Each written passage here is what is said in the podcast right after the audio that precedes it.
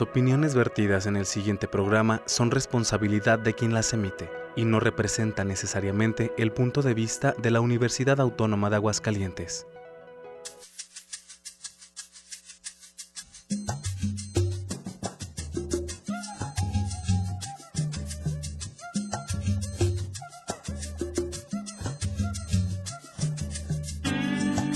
Algo que decir. Un programa de lja.mx para Radio Universidad con Tania Magallanes y Edilberto Aldán.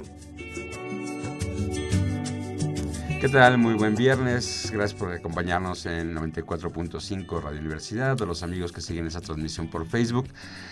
Checo Pacheco, muchísimas gracias por estar en los controles, al hospedaje a Radio UA. Tania Magallanes, jefa de información de LJ.mx. ¿Qué tal? Muy buenas noches, gracias Checo. Yo soy Edilberto Aldán y les recordamos que la Universidad Autónoma de Aguascalientes cuenta con un defensor de las audiencias, el maestro Juan José Martínez Guerra. Su correo electrónico es defensoría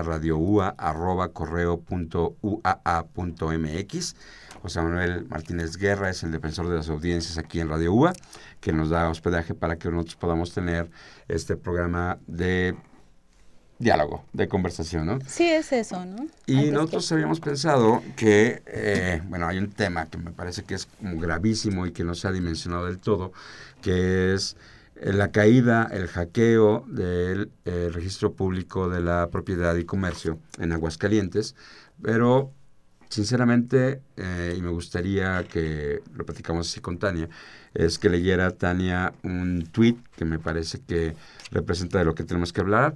Es un tweet de María Scherer, y creo que por eso la conversación va a girar sobre eso. ¿Cuál era el tweet? Es cierto. La única oposición digna que ha enfrentado a AMLO hasta ahora han sido las feministas. Y en ese contexto, bueno, Falta, falta un poco más de una semana, pero el 8M es el Día Internacional de la Mujer, el 8 de marzo, y se ha convocado a un, un movimiento que sí viene de las feministas, que es el 9M ahora, porque cayó en lunes, entonces, bueno, para que de verdad sea funcional, eh, eh, sobre todo, es parar. Las mujeres paramos ese día, no vamos a la escuela, las que estudian no asistimos a los trabajos. Eh, ¿Qué es lo que sucedería en este mundo si nosotros no estuviéramos aquí? Considerando obviamente eh, que tampoco se nos, se nos apoya, se nos visibiliza, se nos considera en esta lucha contra la violencia de género. Ah, ah, ah, ¿Hubo alguna vez una iniciativa similar? De hecho, hay una película de Sergio Arau que se llama Un día sin mexicanos, claro. que, es lo que pasaría si un día no hubiera mexicanos en Estados Unidos, es decir, migrantes, y abordaba esa problemática. Me sorprende mucho que haya surgido eh, esta convocatoria al paro, porque creo que a todos nos agarró desprevenidos y es a partir de opiniones como esta de María Scherer de es cierto, es la única oposición digna digna que ha enfrentado a López Obrador. Pero también creo, y eso es lo que me gustaría que pusiéramos sobre la mesa, eh, si es un movimiento de oposición, porque justo ahora, eh, ayer en unas cuantas horas, Beatriz Gutiérrez Müller, terrible, eh, la esposa de, no encuentro la manera de decirlo, ¿no? Si les digo que es titular de... No, no, no, bueno, yo, yo sí ya, había, ya había comentado que hay eh, situaciones en donde no podemos evitar ese lazo de, si quieres, parentesco o en este caso, eh, de pues afinidades. Beatriz Müller, Beatriz Gutiérrez Müller es esposa de Andrés Manuel López Obrador, que también obviamente implica algo porque es el, el, la postura, pues ya de lo que ella no quiso titularse primera dama, sino de la esposa del presidente, cuando muy temprano se suma a, al paro, ¿no? Hace un llamado. sí, al el mueve nadie se mueve, ¿Sí? que es como se titula, hay el, el, colectivo Las Brujas, si no me equivoco. Es el que Es que de hecho ya no importa qué colectivo convocó. Sí, o sea, es, precisamente esto, ¿no? O sea, no importa por eh, esta unidad, eh, que yo es lo que sí creo que se vuelve un colectivo, y en esta colectividad ya no es necesario ni siquiera fincarle como la responsabilidad del llamado, sino en esta, eh, las mujeres estamos necesitadas pues de este tipo de visibilizaciones, entonces por eso paramos el 9. Y es una huelga nacional, entonces alrededor del mediodía Beatriz Gutiérrez Müller, la esposa de López Obrador, la esposa del presidente de la República, postea en tweet ese cartel morado con los puños y las manos abiertas de las mujeres, convocando a que ni niñas, ni enfermeras, nadie, que no compren, ¿sí? que, eh, que no haya actividad femenina. Y ha habido números... Eh, cálculos de que se va a afectar la economía muchísimo, o sea, con un paro real de mujeres. Sí, pero si de verdad fuera sustancioso, eh, bueno, ahorita llegamos a ese punto, yo sí creo que eh, partimos de eh, nada más un sector va a poder parar y que también decida pararlo, ¿no? Y para continuar con esto, entonces, Beatriz Gutiérrez, poquito después, ¿qué es lo que hace? Quita ese tweet. A las cinco horas borra ese tweet. Y dice que no al paro. ¿Sí? Porque es necesario precisamente estar trabajando para esta transformación. De hecho, eh, creo que no es tan explícita, pues, es peor, porque sube un cartel a cambio, ¿no? El mueve te mueve, el mueve te mueve, que es la postura del gobierno en donde viene el cartel, ah, saludos a Javier Muñoz, viene el cartel blanco y dice, el 9, todo México se mueve o algo así, y es con Andrés Manuel López Obrador. Y en la esquina inferior ese cartel trae tachado el cartel de la convocatoria original al paro nacional. Y además convoca, este sí, mientras que el del de, de las feministas, esta convocatoria al paro no especifica manifestaciones públicas ni nada, sino deberá realizar un paro. la convocatoria que están haciendo los afines a López Obrador y la esposa es que salgamos a la calle a trabajar, asistamos hombres y mujeres. Ahí eh, va en contra del ánimo separatista de esta iniciativa de que es que las mujeres paren para visibilizar para Porque obviamente esto es desde el 8 de marzo van a empezar las actividades ya muy noche, donde se convoca también a una marcha y un cacerolazo y donde están pidiendo precisamente esto. Es otra vez esta marcha separatista, donde no necesitamos este protagonismo, pero aparte no necesitamos que se incluyan. Ya por ahí hubo un debate de cómo es que los hombres se deben de integrar o no a estas marchas, ¿no? Pero también para, para eh, continuar pues con ese esto mismo de quisiera decir algo. Dime. Es, no, no se integren. A la marcha. ¿Por qué? O sea, creo que creo que desde, no sé cómo decirlo, de ser hombre, es el querer incluirnos, ¿no? Para mí, de hecho, el declararnos feministas es eh, unas ganas de, protagonizar y no darle el espacio a ellos. porque no es eh, esto, no, no te puedes asumir feminista en algo que no es tu lucha, porque sí lo deben de tratar desde eh, llevando al otro lado, pero desde el cuerpo. Entonces, a uno, un hombre lo que tiene que trabajar precisamente es en sí y hablarle a sus mismos congéneres. Y apoyar en todo lo que te sea posible. Yo, yo posté en mi cuenta personal, ¿no? Es que frente a la convocatoria del 9, que nos toca atender a nuestros hijos, ¿no? Relevar. Que les toque todos los días, pero sí entiendo, sí, entiendo desde dónde lo estás pero diciendo, si estás casado y, y, o no, si vives en pareja y tienes un niño, sí, llévalo tú a la escuela, desayúnalo, bañalo, atiéndelo, para que la mujer, si decide ir al paro, pero, eh, eh, es que, es de, si decide. Y que te toca como empresa, eh, no como maestro, no pasar lista, ¿sí? No afectarlas. No se trata de ver cómo los hombres vamos a cubrir la ausencia o sea, no se trata de relegarlas, sino es de, es de la decisión de cada una mujer sobre su trabajo, sobre su centro escolar. No, y es que de verdad que lo interesante de esta conversación es cómo, cómo lo llevamos. A mí sí me parece, voy, a decirlo así muy claro, eh, no faltará quien diga eh, o quien señale que no está de acuerdo que un hombre, en este caso tú que estás aquí conmigo, esté hablando de estos temas. Para mí sí es bien importante eh, que los hombres hablen de esto. Una cosa es posicionarse y ponerse como en, ese aspecto de aliado y lo demás, pero yo sí necesito pues que los hombres estén hablando con nosotras las mujeres de cómo nos relacionamos con ellos en lo laboral, en lo personal. Si no, va a ser muy complicado que podamos nosotras eh, eh, precisamente empatar estas ideas, ¿no? O sea, ya ni siquiera se trata de, disentir o no, necesitamos empatar cómo, cómo vamos a llevar al fin de cuentas esta comunicación, porque a mí mañana eh, voy a subirme al camión y ese señor que me va a atender y al que yo le voy a dar eh, los 10 pesos eh, para pagarle, o sea, va a ser un hombre. Y yo necesito que ese hombre de alguna forma escuche hablar, si no de feminismo, en cómo va a respetar a las mujeres y en cómo se va, cómo va a socializarse con ellas. Entonces, para mí sí es bien importante que los hombres hablen de.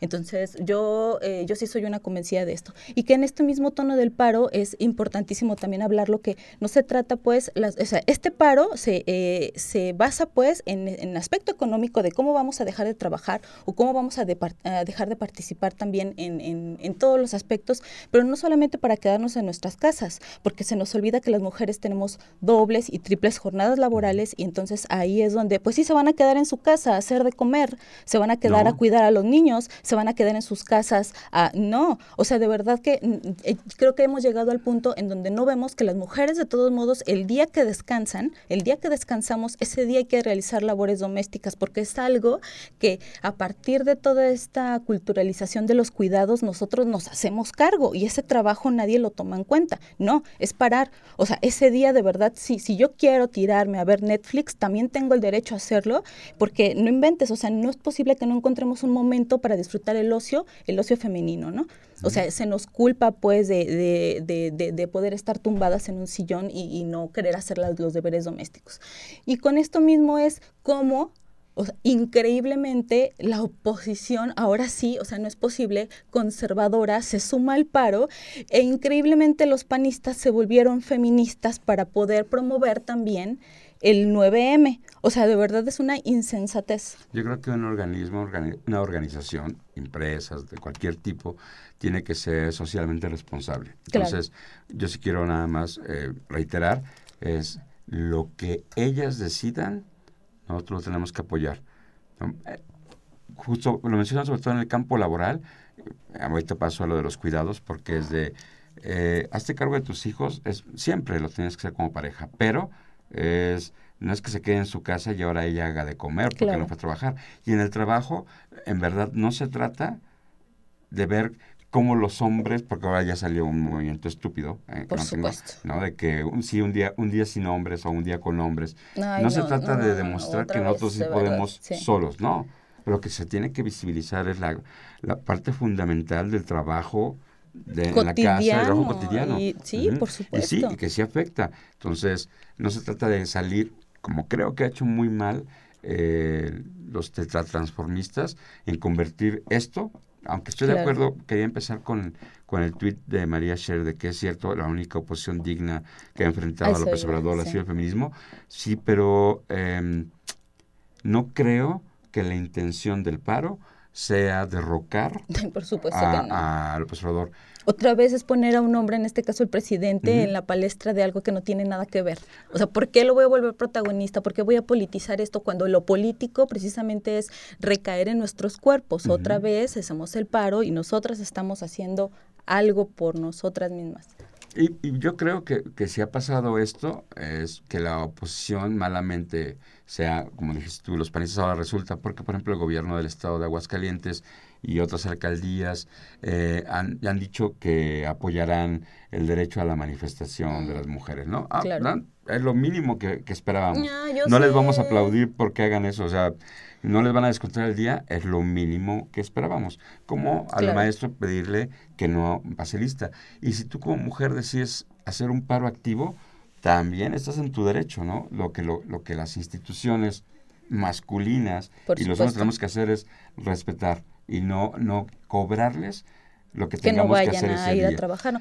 Y por ahí sí, sí vi este, algunos comentarios de, bueno, sí, esta es la postura al final afuera, a ver adentro cómo es que gobierno y instituciones pues gubernamentales van a tomar esto o van a recomendar pues que no paren o qué es lo que va a suceder. Entonces ya sería también eh, ver cómo evoluciona. Sin embargo, sí creo pues que de entrada no es que o sea, en esto mismo, en ese mismo tono, no es que de verdad necesitemos el permiso o la dádiva de ningún gobierno o institución o empresa para, para parar, sino es la necesidad de visibilizar este movimiento precisamente, no por sí mismo, no, no, un ejemplo de lo que... No, porque ya me dio permiso el gobierno del Estado, ya no voy a ir, no, no estamos pidiendo permiso, o sea, necesitamos parar, de eso se trata una huelga, ¿no? de esas son. El posicionamiento del gobierno del Estado ha sido, respetan el derecho, ah, qué bueno, o sea, no están dando permiso. Señores panistas, de verdad, si nos respetan mucho también, entonces impulsen eh, que nosotros podamos decidir por nuestro cuerpo. A ver si es cierto. Y yo creo que eso es absolutamente otra discusión, ¿no? Y, no tenemos que convertirlo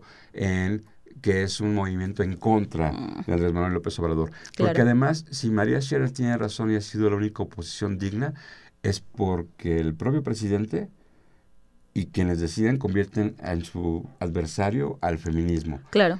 En esa semana, en unas conversaciones, que un conversatorio que organizó el INE, estuvo Marcela Lagarde.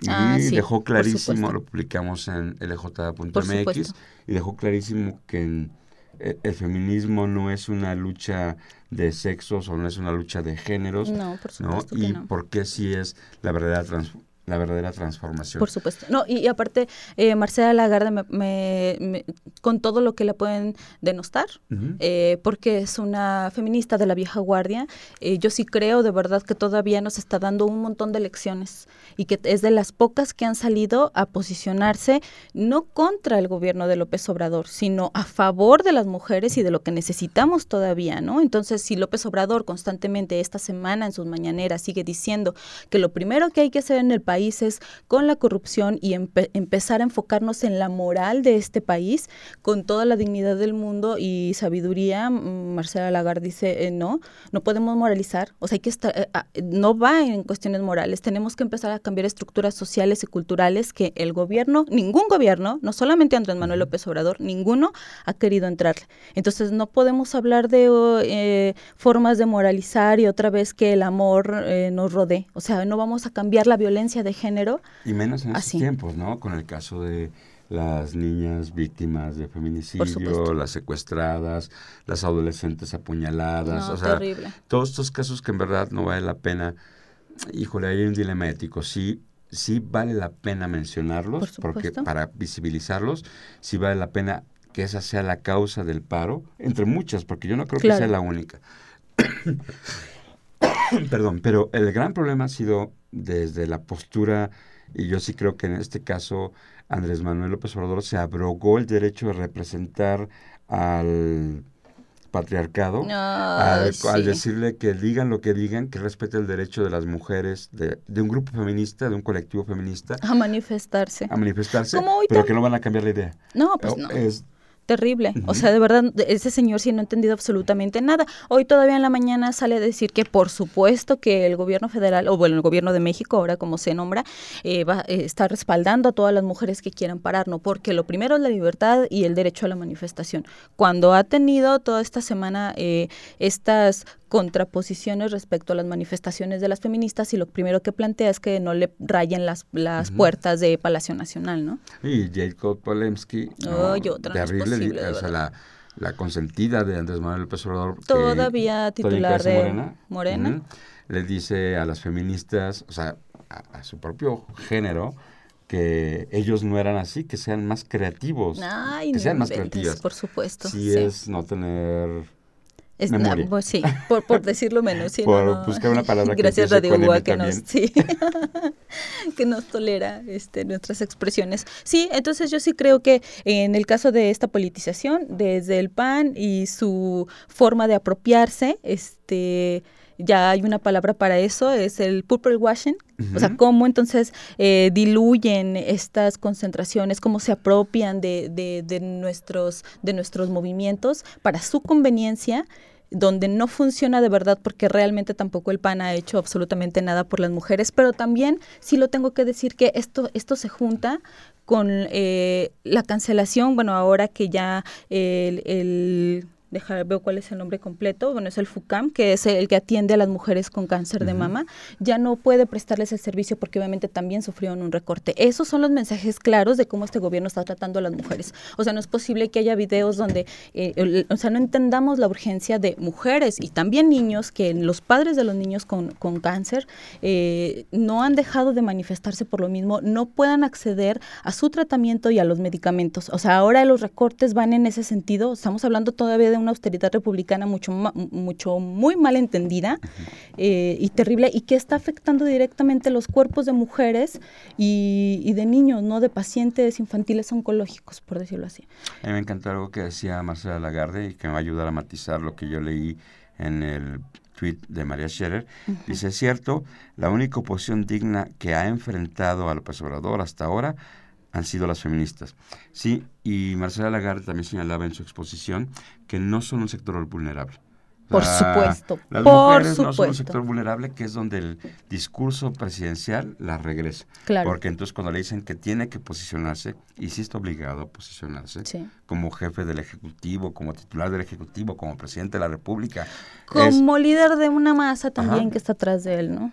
Que estemos de acuerdo con SEAS, él representa algo, ¿no? Y le preocupa la investidura, bueno, tiene la obligación de cuidar sus palabras, porque le ha dicho que no que ahora, uy, hasta me reclaman que no cuide mis palabras. Entonces sí, y cada vez que le piden que se posicione sobre el feminicidio y que diga cuáles son las políticas concretas, él irremediablemente lo convierte en de, sí, por supuesto, contra toda violencia. No, no señor, contra el feminicidio y políticas concretas, porque además al decir que sí contra toda la violencia, diluye ¿no? Invisibiliza eh, la violencia de género que está viviendo, los discursos de odio, los posicionamientos, pero además lo que está haciendo es, le incluye inmediatamente después, y los viejitos, y los niños, es y que no se trata de eso. Sí, claro, yo, yo sí, mm, eh, el discurso, yo eh, me enfocaría antes que eso podrá hablar y decir que está a favor de las mujeres, con las mujeres, lo señalaba yo hace apenas unos días, pocas veces ha mencionado la palabra feminicidio. Si él plantea que la Guardia Nacional le va a ayudar para controlar los feminicidios, no está observando de verdad, para empezar que la Guardia Nacional eh, tiene otros tintes y que desde siempre eh, lo hemos visto cómo llegó a militarizar las calles antes que otro, otro, otro fortalecimiento pues a estas estructuras de seguridad pública que el país, ese sí en general necesita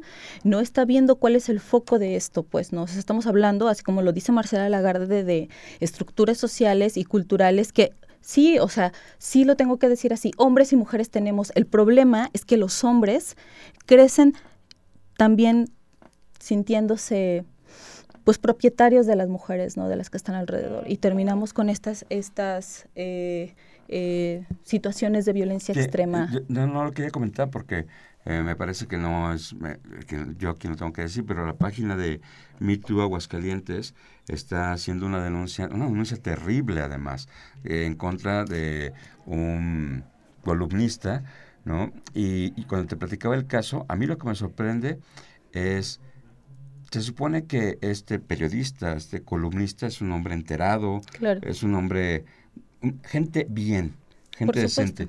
Y lo que vemos en la conversación de las capturas de pantalla es que decide mandarle una foto de su pene después de insultarla porque ella no entendió el juego. Y entonces es de, sí tenemos una bronca, porque no sé si sea revisión de masculinidades, pero es de, de veras es, no solamente es imprudente, sino es una falta de juicio que lo único para, que para mí demuestra es de, no, no estamos viendo lo que estamos haciendo mal si necesitamos hablarlo. ¿no? Y, y si seguimos considerando a las mujeres un sector vulnerable, claro. Entonces, otra vez las estamos minimizando, ¿no? Porque eh, necesitamos esa protección, eh, no sé cómo decirlo, ¿no? De, de del hombre que llegue y nos rescate. Claro, entonces no, no va por ahí. No va por ahí. Es que justamente por eso es de la protección de los derechos de los niños y de los derechos de la gente de la tercera edad parte desde cierta irresponsabilidad, o sea, falta de responsabilidad, sobre ellos mismos, ¿no?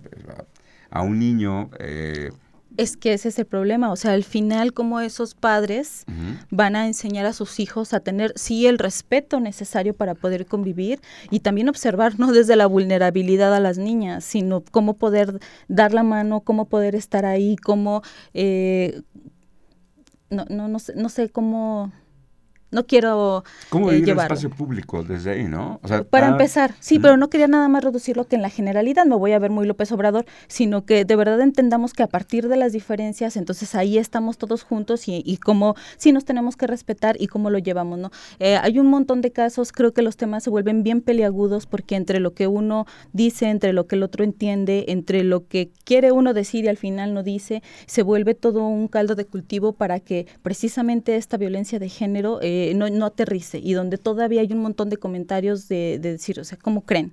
O sea, ¿cómo creen que no hay pues esa violencia de género? O sea, no es cierto. Las mujeres también son tal, las mujeres también hacen tal. No estamos observando pues el punto. Ah, sí, todos somos humanos, las mujeres no nos vamos a romantizar, también tenemos que entender, entender otros aspectos. Sin embargo, hay, hay, que observar pues que la violencia de género existe y que esa, ese es el núcleo y no podemos partir de, de ¿cómo es esto de este igualitarismos? Ah, no, no, va por ahí el, el, porque el, las condiciones, por favor, o sea, no, no porque sea este programa, por favor, tú da la salida, nos queda un minuto. No, eh, las mujeres vamos a parar, sí, va a haber muchísimas que no van a poder, eh, las maquilas, eh, las que dejan de trabajar y no les van a poder llevar un taco a sus hijos. Entonces, precisamente por eso, las que sí tenemos la oportunidad de hacerlo, tenemos que visibilizar, porque no se trata de quedarnos encerradas en nuestras calles, en nuestras casas, sino de salir a la calle. Y en la calle nos vamos a encontrar y ahí entonces tenemos que hacer visible qué es lo que estamos haciendo también estas mujeres para poder tender la mano a las que no han tenido la oportunidad de nos, como nosotras de, poder luchar también por sus derechos. Muchísimas gracias, Edilberto, de verdad. Gracias por hablar conmigo de esto. Muchas gracias a Checo Pacheco. Gracias, Checo. Gracias, gracias. Defensor de las audiencias, maestro Juan José Martínez Guerra. Tú despide, por favor. Eh, no, nos vemos el próximo viernes. Por favor, pásenla bien y continuemos el diálogo. Chao.